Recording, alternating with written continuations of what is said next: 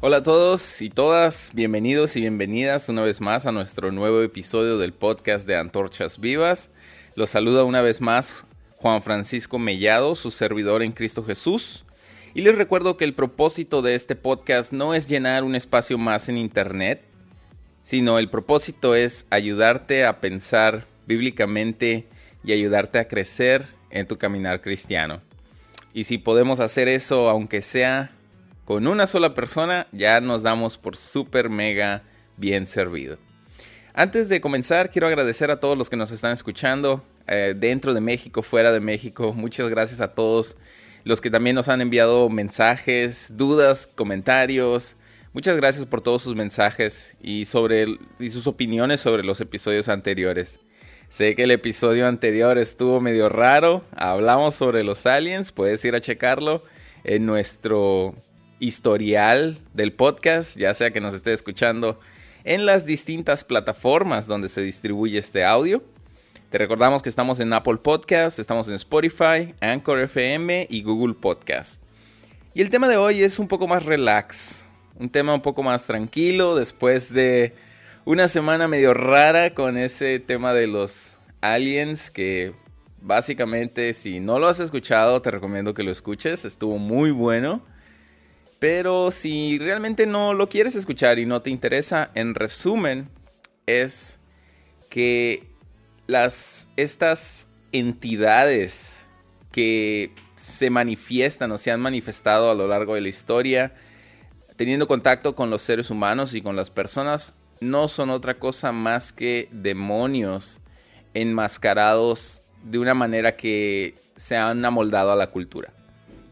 Pero en fin, eso es todo lo que te quiero decir sobre el episodio anterior. Este episodio no va a ser tan raro. De hecho, el tema de hoy es muchísimo más relax, es un tema más práctico. Se llama Lo que he aprendido sobre la predicación. Y este tema es una compilación de consejos que te puedo compartir desde mi propia experiencia. Cabe aclarar que no me considero en ningún momento ningún tipo de experto sobre este tema pero lo que te quiero compartir son cosas que he aprendido en mi propia experiencia y que me hubiera gustado escuchar antes de aventarme a predicar. Y siendo completamente transparentes, yo no inventé ninguno de estos consejos, pero verdaderamente sí me hubieran gustado aprenderlos mucho antes y hoy los quiero compartir contigo. Y son 10 consejos que he aprendido sobre predicar.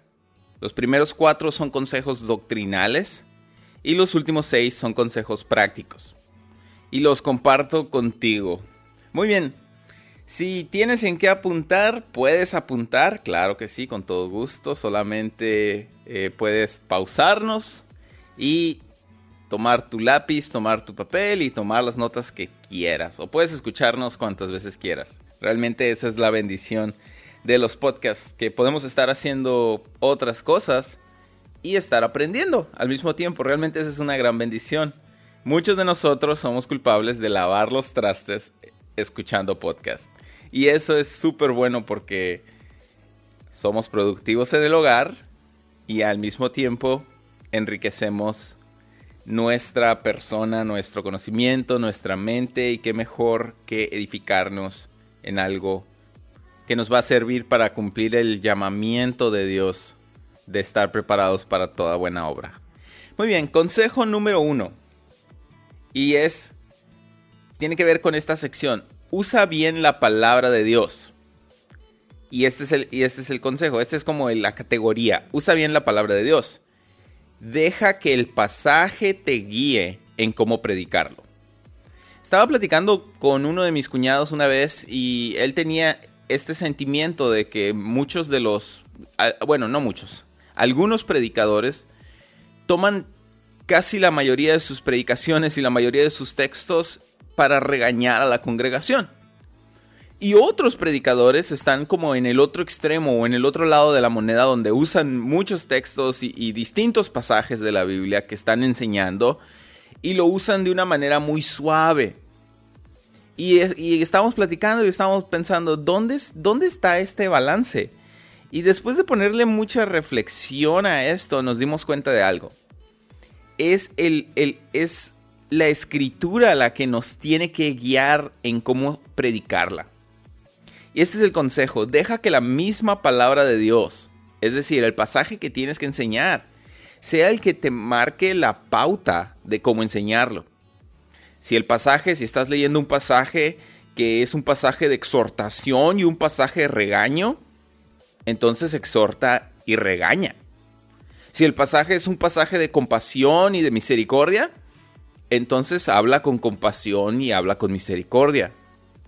Si el pasaje es un pasaje que invita a la reflexión, entonces invita a la audiencia a la reflexión. Invita a la congregación a la reflexión. Recuerda, deja que el pasaje sea el que te guíe, el que te marque la pauta en cómo debes de predicarlo. Punto número 2. La sección es usa bien la palabra de Dios. Y este es el consejo. Prepárate para hacer una buena interpretación y exposición. Este punto tiene que ver con tu preparación para el mensaje, y igual de la misma manera que tu exposición del mismo mensaje. Se trata de hacer tu tarea, se trata de estudiar el texto, de interpretarlo bien, de estar consciente del contexto. Recuerden, el contexto es rey. Estar consciente del contexto del mensaje, del contexto cultural, de la intención del autor bíblico. Es, es más, estos son los tres, tres contextos que yo considero al momento de estudiar un pasaje. El primero es el contexto inmediato. Y esto se, se descubre a través de las preguntas, ¿qué dice el texto? ¿Qué está pasando en este pasaje? ¿Quiénes son los personajes? ¿Quién es la persona que está hablando? ¿Y a quiénes, a quiénes le está hablando? ¿Quiénes son los receptores del mensaje? ¿Y cuál es el mensaje en sí, qué es lo que se está diciendo, es el contexto inmediato. También tenemos que considerar el contexto literario. Es, este se descubre a través de las preguntas, ¿qué tipo de libro estoy leyendo? ¿Qué tipo de libro estoy interpretando y exponiendo? Recuerden, la Biblia no es un solo libro, la Biblia es una biblioteca, un compendio de 66 libros con distintas categorías literarias. Y tú tienes que preguntarte, tienes que ver qué, qué categoría literaria, cuál es el contexto literario del libro que estás enseñando. ¿Es un libro histórico narrativo? O sea, que narra sucesos que sucedieron en la historia. ¿O es un libro poético? Como por ejemplo, eh, eh, Salmos es un libro poético también. Este, Cantar de los Cantares es un libro poético. Eh, Proverbios es un libro poético, también considerada literatura de sabiduría. Job es considerado un libro de categoría de sabiduría. ¿Qué tipo de libro es el que estoy enseñando? ¿Es un libro profético apocalíptico? ¿Es una carta doctrinal para la iglesia? ¿Es un texto biográfico? ¿Es un libro legal? Es un libro sobre las, las, ceremonias, las reglas, las regulaciones de las ceremonias del templo, como en el caso de Levítico. El mismo libro te va a ayudar, el contexto literario del libro te va a ayudar a cómo interpretarlo también, a dar una buena interpretación. Es importante considerar el contexto literario también para no caer en el error de espiritualizar pasajes que no son espiritualizables. Por ejemplo, un amigo mío que estaba en un instituto bíblico eh, era muy, muy amigo de uno, de sus maestros y su maestro le contó una anécdota, le contó una historia que uno de los, uno de los alumnos de generaciones anteriores eh, estaba leyendo el, los evangelios y había llegado al, pasaje donde Jesús era entregado, donde Pedro había negado a Jesús y había cantado el gallo y el gallo cantó tres veces. Y este joven en su, en su, en su pasión de espiritualizar las cosas, le preguntó al maestro, le dijo, profesor, estaba leyendo este pasaje y vi que el gallo cantó tres veces, dice. ¿Y qué significa que el gallo haya cantado tres veces?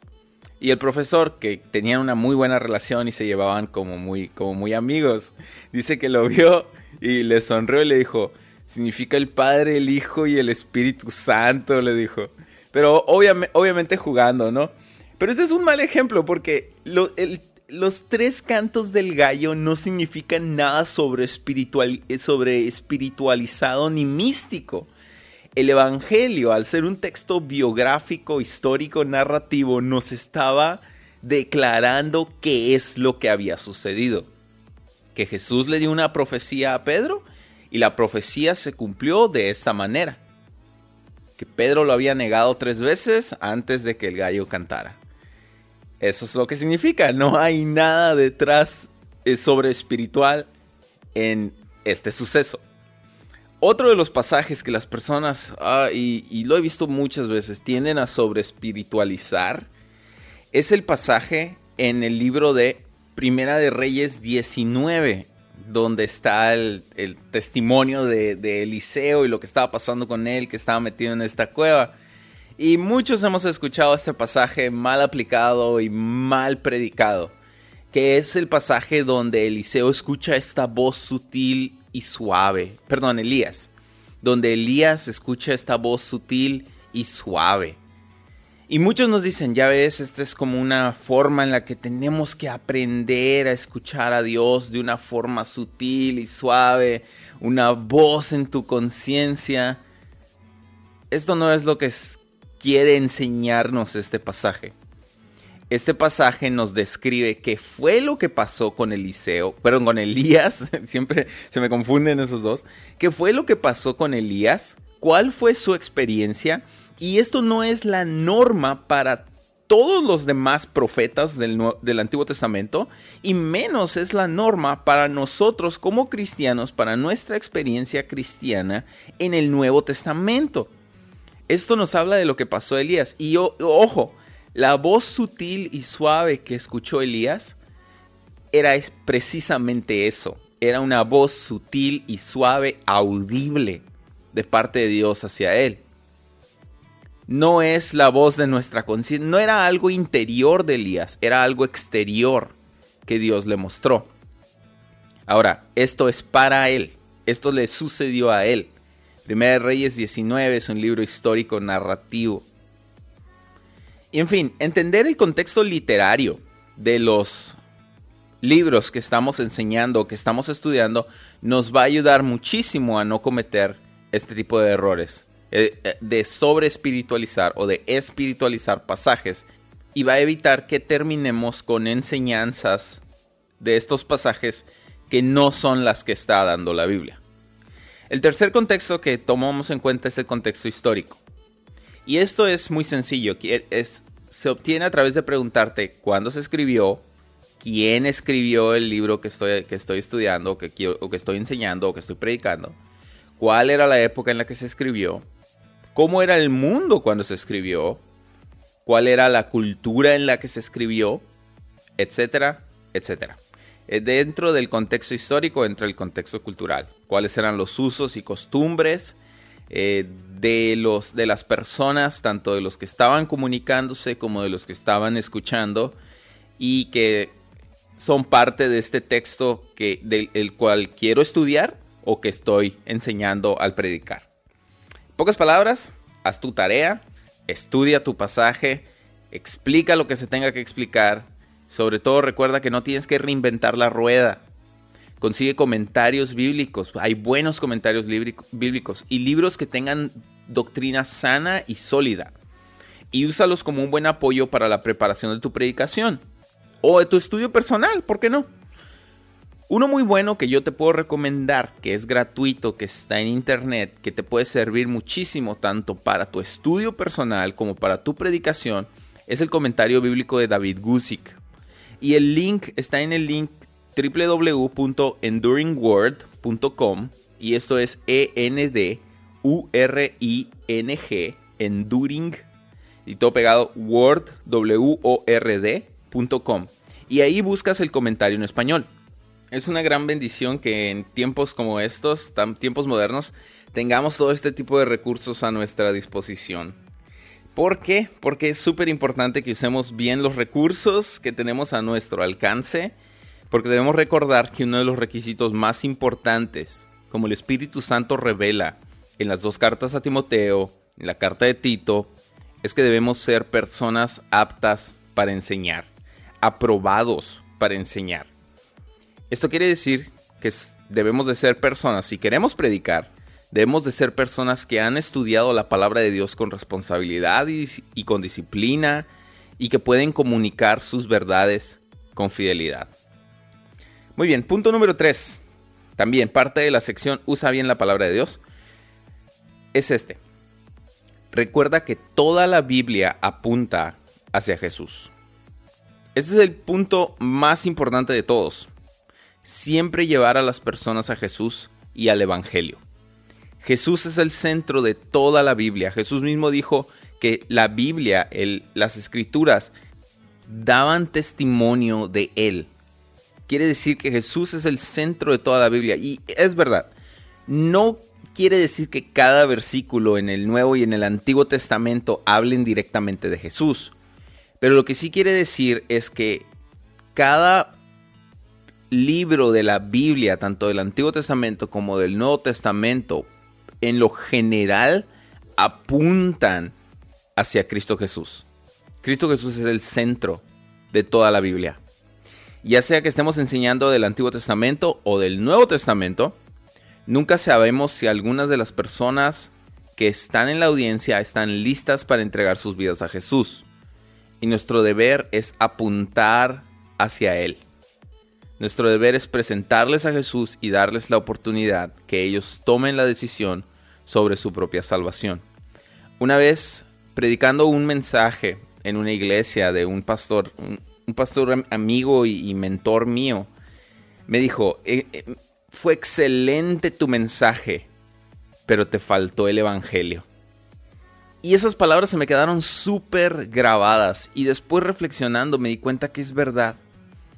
Podemos dar el mensaje más emotivo, práctico, práctico del mundo, incluso si quieres divertido, pero si no apuntamos a Jesús y si no presentamos el Evangelio en ese mensaje, perdimos el tiempo. Y es nuestro deber buscar cómo conectar el pasaje, cómo conectar el pasaje. Yo sé que hay pasajes difíciles, pero es nuestro deber buscar cómo conectarlo de tal manera, cómo presentarlo de tal manera que podamos ofrecer el mensaje de salvación. Y este es nuestro punto número 4, del, ya del área doctrinal, de la sección Usa bien la palabra de Dios. este es el punto número 4. Siempre termina presentando el Evangelio. Presentándole a las personas o recordándoles que todos somos pecadores, que todos merecemos ser separados de Dios para siempre y merecemos ser castigados en el infierno. Pero que Dios nos amó tanto que envió a su Hijo Jesús quien murió en nuestro lugar y pagó por nuestro castigo y resucitó de la muerte. Y resucitó para ofrecernos el perdón de nuestros pecados de manera gratuita. Y nos llama a que nos arrepintamos de nuestros pecados y aceptemos su perdón. Y si lo hacemos recibiremos la vida eterna y la reconciliación con Dios siempre debemos procurar recordarles a todos que este es el corazón de toda la Biblia lo que, Jesús y lo que Él hizo por nosotros al morir en la cruz para ofrecernos el perdón de nuestros pecados si nos arrepentimos y si le entregamos nuestra vida. Y este es un punto súper importante. Procura terminar todos tus mensajes presentando el Evangelio. Y a lo mejor tú dices, oye, pero todos son cristianos. No importa. No importa porque nosotros los cristianos, de hecho el Evangelio también es para los cristianos. Nosotros como cristianos nunca nos graduamos del Evangelio y es importantísimo que seamos recordados de lo que Cristo Jesús hizo por nosotros, en especial si somos cristianos, para que nuestra vida pueda seguir, pueda ser una respuesta a lo que Jesús hizo por nosotros. Muy bien, esos son los cuatro primeros puntos de la sección doctrinal. Que si los agrupo en una sola categoría, se llama, se llama Usa bien la palabra de Dios. Ahora te quiero dar consejos prácticos. Te voy a dar seis consejos prácticos a la hora de tu predicación. Y este es el consejo número cinco de los consejos, ahora comenzando con los consejos prácticos, pero es el consejo número 5 en total. Y es este. Considera a tu audiencia. Tenemos que considerar a las personas que van a recibir este mensaje y ponernos en los zapatos del oyente. No va a ser la misma preparar un mensaje para una conferencia de pastores que para una noche de alcance o para una campaña evangelística. Tenemos que considerar a la audiencia, a quienes vamos a compartirle el mensaje. Y ese es nuestro punto número 5. Punto número 6. Hablando de considerar a nuestra audiencia, tenemos que explicar lo que tenga que ser explicado. Este es el punto número 6. Explica lo que tenga que ser explicado. Y este punto, como les decía, está enlazado al anterior. Como les dije, no será la misma manera de compartir a un público de ministros, de pastores, que a una congregación con visitantes del domingo. Así que necesitamos tomarnos un momento para explicar aquello que sea necesario explicarse. Por ejemplo, si hay personas que no entienden ciertas palabras cristianas, ciertas palabras más tradicionales en nuestro círculo cristiano, como palabras como la gracia, la redención, la santificación, el pecado, la salvación, etc. Tenemos en nuestra predicación que hacer una pausa y ponerlas en términos que ellas puedan entender. Por ejemplo, hay una gran diferencia entre decir, y el sumo sacerdote mandó que se le trajera su efod para el holocausto, a decir, el sumo sacerdote que era la persona que servía como máximo sacerdote en el templo de Dios, mandó a que le trajeran su efod, que era la vestimenta sacerdotal, para el holocausto, que esto era el sacrificio que se ofrecía a Dios. Si te das cuenta, solo el solo hecho de agregar unas cuantas palabras a tu predicación va a hacer una diferencia monumental en las personas, en el entendimiento de tu mensaje por parte de las personas a quienes le estás compartiendo o predicando. Otro ejemplo sería el explicar los usos y costumbres de la cultura en determinado pasaje. Por ejemplo, en Samuel donde el rey Saúl se apresura a ofrecer un sacrificio a Dios, pero es regañado, reprendido y Dios determina que su reino ya no va a continuar. A simple vista pudiera parecer una decisión muy dura de parte de Dios hacia, el, hacia un acto con una buena intención. Pero sería necesario explicar que bajo la ley de Dios, dada a los judíos, solamente los sacerdotes podían preparar los sacrificios. Por lo tanto, Saúl estaba conscientemente quebrantando la ley de Dios. ¿Se dan cuenta cómo explicar algo, añadir una explicación, clarifica de una gran manera el pasaje y lo hace más entendible?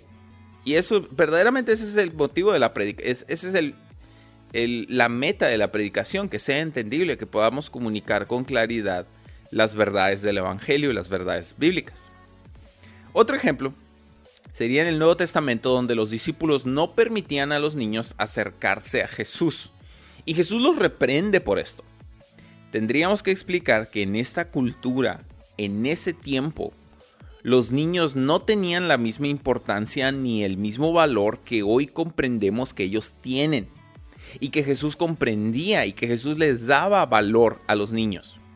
Por lo tanto, los discípulos actuaron como normalmente actuarían en su cultura ante un maestro importante, que era no dejando o evitando que los niños interactuaran con el rabí, con el maestro, para no distraerlo.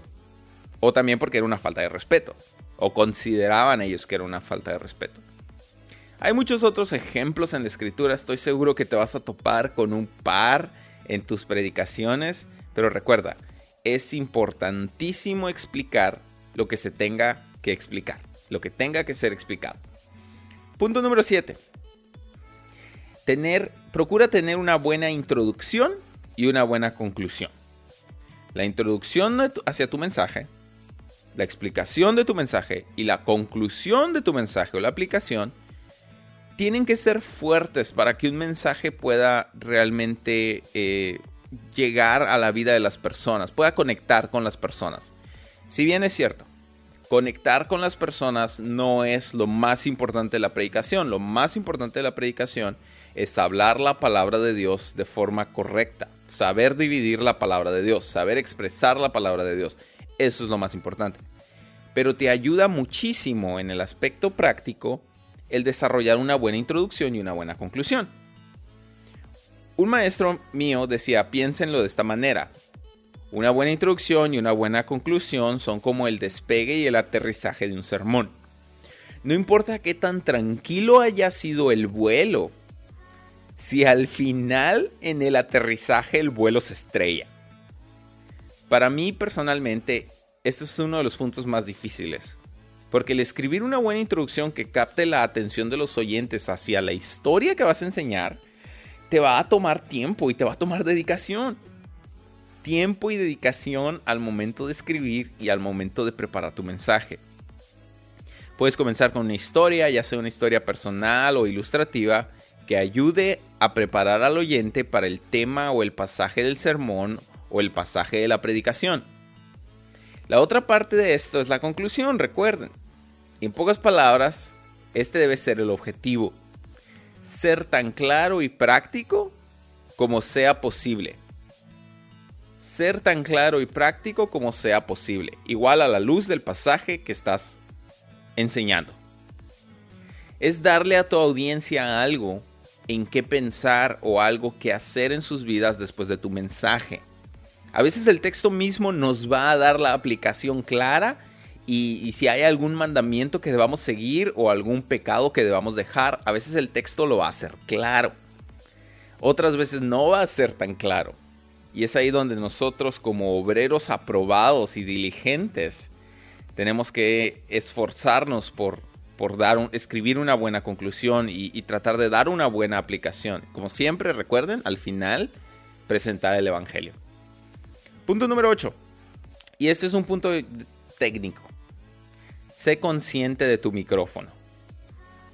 Tu mensaje solo va a poder llegar a las personas en la medida que ellos te puedan escuchar bien y que te puedan comprender. Una predicación gritada es tan ineficiente como una predicación con un volumen muy bajito, donde batallas para escuchar lo que el predicador está diciendo. Es igual, es ineficiente, ya sea si les estás gritando o si estás hablando con un volumen muy muy bajo, tienes que ser consciente de dónde estás posicionando tu micrófono. La clave es balancear el volumen y eso te lo va a decir cualquier técnico de sonido. Estoy seguro que los del Ministerio de Sonido de tu iglesia te pueden ayudar mucho. Tener un buen volumen y hablar con claridad es una clave, es una de las piezas clave para comunicar la predicación de manera eficaz. Recuerda, sé consciente de tu micrófono, no te lo pegues tanto que no se te entienda nada. Personas que hablan, como personas que hablan así, que están predicando con el micrófono así pegado, que no se entiende nada. O tampoco prediques con el ombligo. Personas que no son conscientes. Le pegué mi micrófono. Ya ven, sean conscientes de su micrófono. Como personas que se ponen el micrófono en la panza y, no los escuchas. Parece que te están predicando con, la panza y se oye bien bajita la voz porque el micrófono no está a una altura óptima y no alcanza a, agarrar la voz. Este es, este es nuestro consejo número 8. Sé consciente de tu micrófono. Consejo número 9. Sé consciente de ti mismo. Y este es un punto muy corto. Básicamente debes estar consciente de tu cuerpo a la hora de exponer tu mensaje. Usa tu cuerpo, usa tu voz, usa tus gestos, usa tus expresiones para hacer más vivo el mensaje que te toca predicar. Úsalos de manera que enriquezcan el contenido de la predicación y atraigan la atención del oyente hacia el mensaje. Nunca hacia ti mismo, sino hacia el mensaje. También, descubre y evita el uso de muletillas no sé cómo se diga esto en otros países latinoamericanos, pero muletillas, al menos aquí en México, de la región donde soy, en Sonora, esta frase, estas son las frases que siempre repetimos de manera inconsciente y que se vuelven una distracción para el oyente. Por ejemplo, las personas que están hablando y dicen mucho verdad. es que verdad, le estoy diciendo verdad, que aquí verdad, eh, eh, Pablo verdad, esto es una muletilla. Cuando lo dicen después de cada frase y ojo, no, me, no, no digo esto para burlarme de las personas. Yo he estado eh, en el frente de, un púlpito, este, yo sé lo que se siente, los nervios que se sienten, que a veces no, no somos capaces, estamos completamente conscientes de nuestro cuerpo, a lo mejor cuando estás predicando a una audiencia muy grande y te pones nervioso. Yo sé que estas cosas pueden venir por distintas razones, distintos motivos externos. Pero mi deseo es animarte a que en medida de lo posible descubras estas frases, si es que las dices, frases repetitivas, y que puedas ponerlas bajo control. Muchas veces y en el ambiente cristiano son frases de frases cristianas. Por ejemplo, decir amén después de cada frase. Una vez nos tocó un predicador y una vez más no me estoy burlando de él porque reconozco que el pararse a predicar en frente de un público es algo difícil. Pero este predicador, y lo uso nada más como ejemplo, decía amén después de cada palabra. Decía, por eso amén, estamos amén, hermanos, amén, que Pablo amén, decía amén, que Timoteo amén, le estaba explicando. Y sinceramente esa palabra, quizás su predicación fue, su mensaje fue muy bueno, la verdad no recuerdo pero no recuerdo porque recuerdo que esa muletilla y esa frase repetitiva quitó, robó completamente nuestra atención como audiencia del mensaje que se estaba intentando comunicar. Ahora, si tú predicas, puedes pedirle a un amigo que te ayude a descubrir cuáles son aquellas palabras que repites mucho o aquellas, aquellas palabras que usas como muletillas o aquellas cosas de tu lenguaje corporal que que haces de manera nerviosa y que quizá podrías mejorar y ponerlas bajo control. Muy bien, punto número 10. Y este es un punto importante, aunque al menos en nuestra cultura mexicana no es tan bien observado este punto, pero debemos realmente de, tomarlo en cuenta con el afán de ser comunicadores efectivos. Y es este punto número 10, mantén tu tiempo bajo control es muy normal que los predicadores se pasen de tiempo. Y en nuestra cultura mexicana, como yo les decía, una congregación puede escucharte por una hora y media sin, sin pedirte que pares. Pero en realidad desde hace mucho tiempo te dejaron de poner atención. Por eso es importante ser eficientes también con el uso de nuestro tiempo. En lo personal he descubierto que los jóvenes y los adultos tienen espacios de atención diferentes. Pero ambos, jóvenes y adultos, pueden escucharte por una hora si el tema es sumamente llamativo para ellos y si lo estás exponiendo de una manera atractiva y energética. Pero la mayoría de nuestras predicaciones tenemos un espacio de atención de entre 35 minutos con los jóvenes a 45 minutos con los adultos. Y en este espacio de tiempo es donde tendremos toda su atención. Después de este tiempo es muy probable, es muy posible que los hayamos perdido. Así que tenemos que enfatizar o que, intentar armar nuestra predicación teniendo estos tiempos en mente. 35, 45 minutos, una hora si crees que puedes exponerlo de una manera muy energética, atractiva y si el mensaje, si el tema es muy bueno, puede ser una hora, quizás hasta más, quizás hasta más. Pero también tenemos que estar conscientes que muy probablemente perdamos la atención de los oyentes si nos extendemos demasiado. Pero esto se puede remediar simplemente siendo consciente de tu tiempo, eh, consíguete un buen reloj o usa tu celular, tu smartphone, para poner, para tener un, tu tiempo, para, mantener tu tiempo bajo control. Porque el anhelo de mi corazón y la meta con estos consejos es que todos podamos aprender los unos de los otros. Como una vez más te digo, te comparto estos consejos no desde un punto de vista experto, porque no soy un experto, pero desde el punto de vista de mi experiencia y el, el anhelo de mi corazón es que podamos presentarnos delante de Dios como obreros aprobados y sobre todo como obreros que usan bien la palabra de verdad. Bueno, estos han sido los consejos que te puedo compartir desde mi propia experiencia.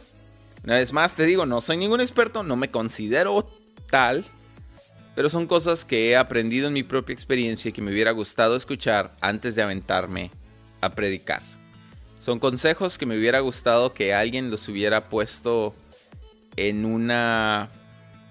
que alguien los hubiera agrupado para poder aprovecharlos. Y ese es mi deseo para ti, que te sean de bendición. Muy bien, eso es todo en este episodio. Espero que les haya sido de bendición. No olvides compartirlo a alguien más para que también pueda ser de bendición para esa persona. Y nos encantaría conocer tu opinión sobre el tema de hoy.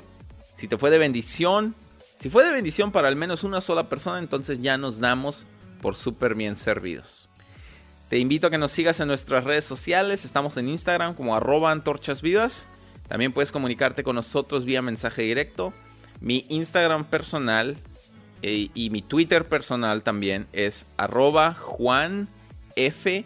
Mellado, que es M-E-L-L-A-D-O. Una vez más, yo soy Juan Francisco Mellado, tu servidor en Cristo Jesús, y nos vemos en el próximo episodio. Dios los bendiga grandemente.